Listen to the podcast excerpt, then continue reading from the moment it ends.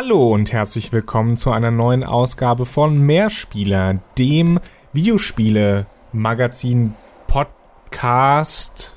Auf daran geht die Welt zugrunde und Robots und Dragons. Oder End Dragons. Eigentlich ist es Robots and Dragons. Egal. Max, hallo. Hallo Johannes. Max, hast du als Kind auch so gerne mit großen Kartons gespielt wie ich?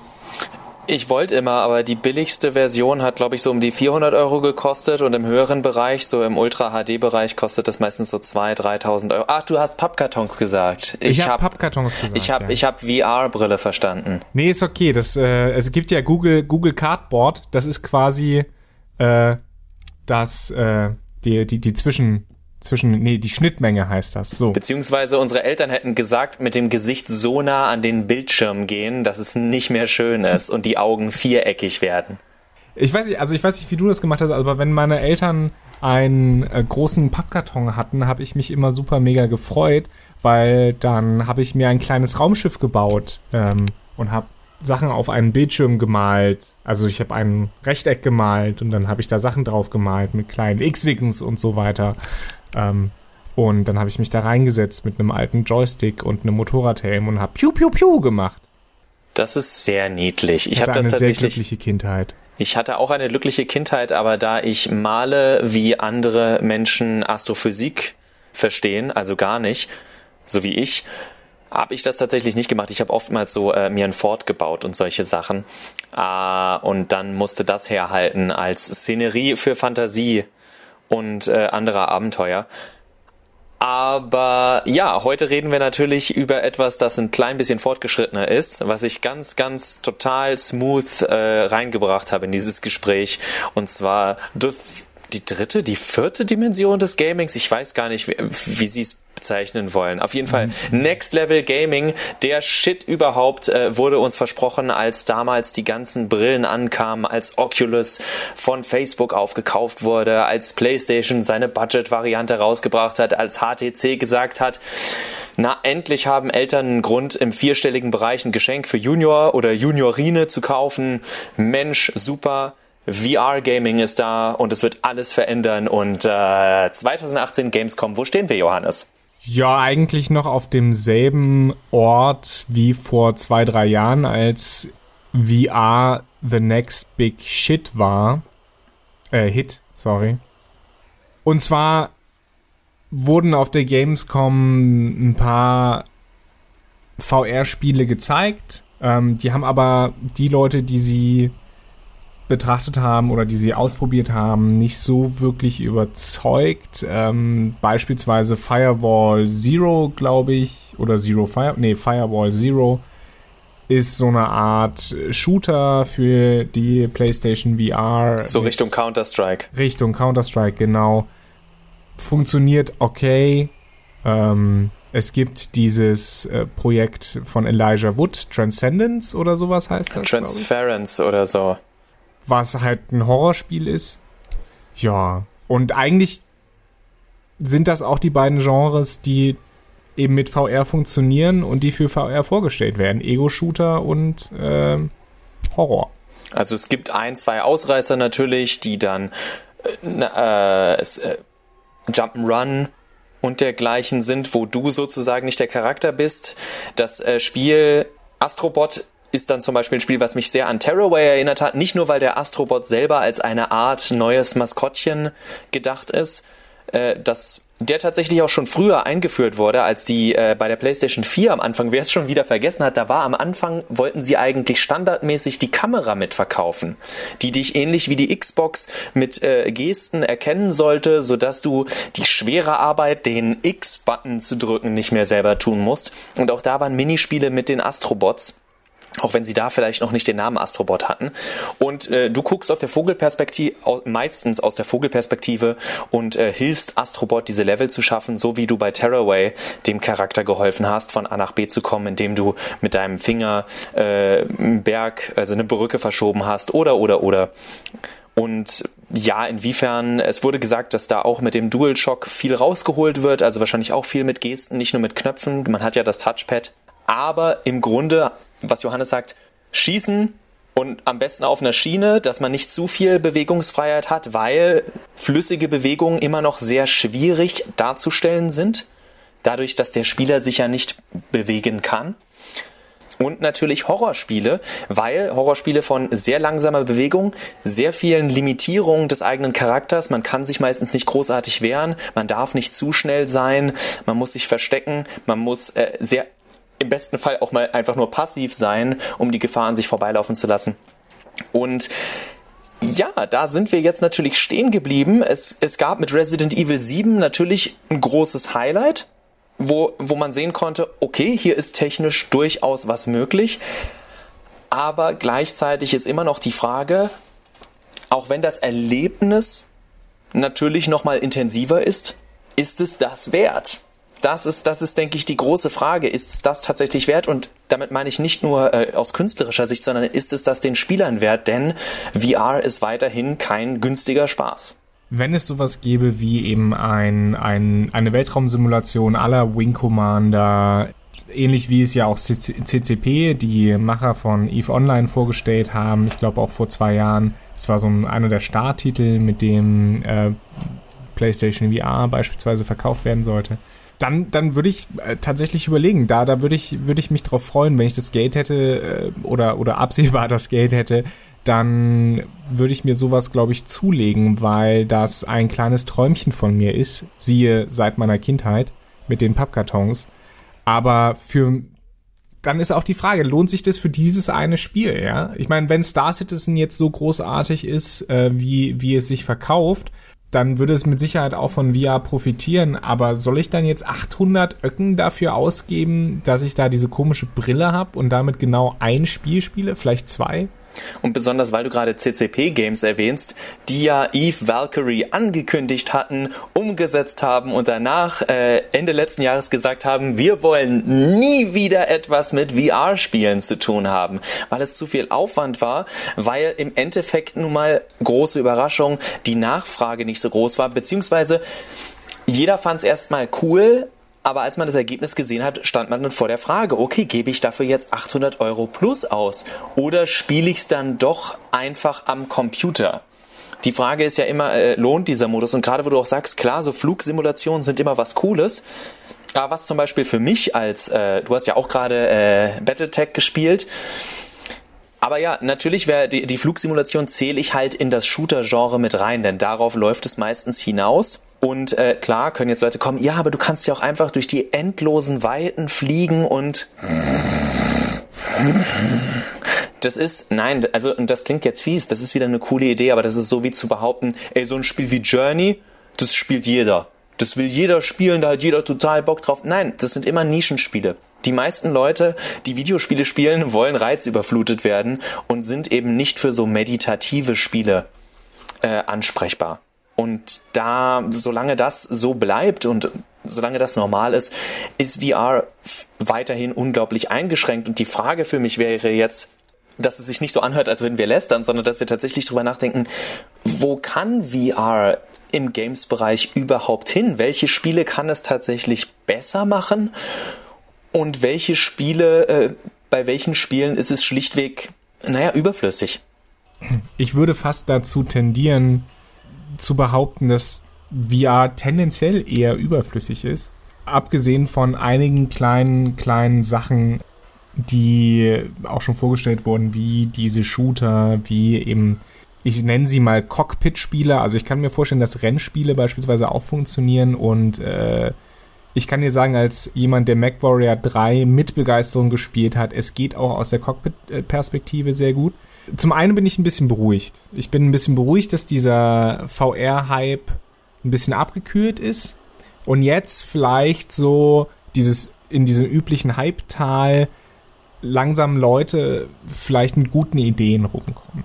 Was ich glaube ich, was glaube ich wirklich gut funktioniert, sind so ex narrativ getriebene Explorationsspiele, wie wir sie nennen, Max, ähm, à la äh, Tacoma beispielsweise, wo man eben eine Weltraumstation erkundet, auch sehr langsam, sehr bedächtig, alles unter, unter äh, Augenschein nehmen kann, Dinge hochnehmen, drehen. Ich glaube, das wirkt viel organischer, wenn man da mit einer VR-Brille und so einem kleinen, so, so einem Handcontroller unterwegs ist.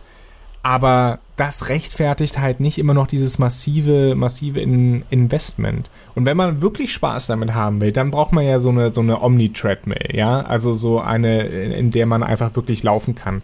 Und das ist dann, das ist dann eine Investition in Höhe einer, einer durchschnittlichen Küche.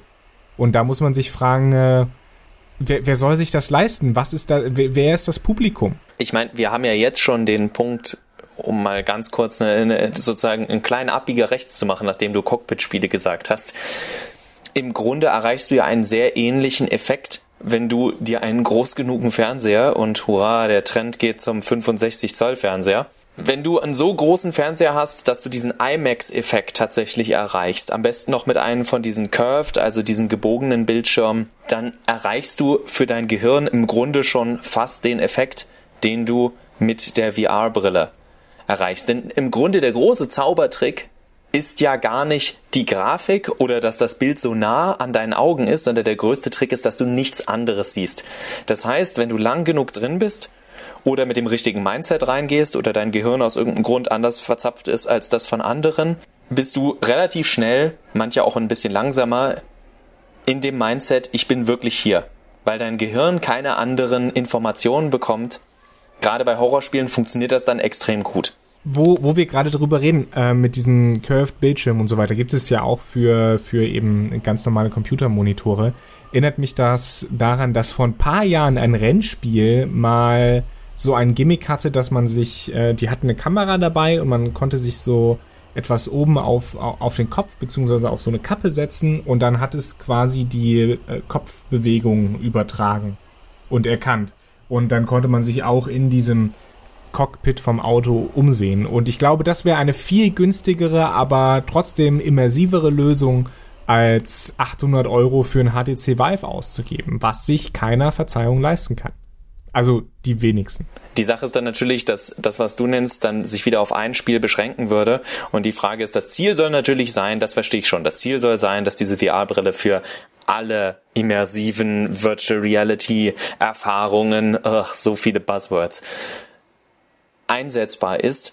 Aber die Frage ist eben, wofür ist es tatsächlich einsetzbar und wo bringt es mir? Wir haben jetzt aufgeführt, dass tatsächlich in unseren Augen, wir lassen uns gerne überraschen, aber dass tatsächlich in unseren Augen die, äh, die Möglichkeiten auch aufgrund des menschlichen Körpers und der menschlichen Wahrnehmung limitiert sind und im Endeffekt ja, also ich stimme dir zu bei First Person. Cockpit ist für mich die sinnvollste Möglichkeit, weil der Körper im Cockpit sozusagen stillhält. Das heißt, du assoziierst dem Körper etwas, was er nachempfinden kann und was leicht umzusetzen ist. Das Vehikel ist in Bewegung. Sobald ich zum Beispiel sage, klar, auf dem Papier wäre es bestimmt auch ein cooles Erlebnis, äh, Fallout äh, 5 sozusagen aus der ersten Person mit einer VR-Brille zu spielen.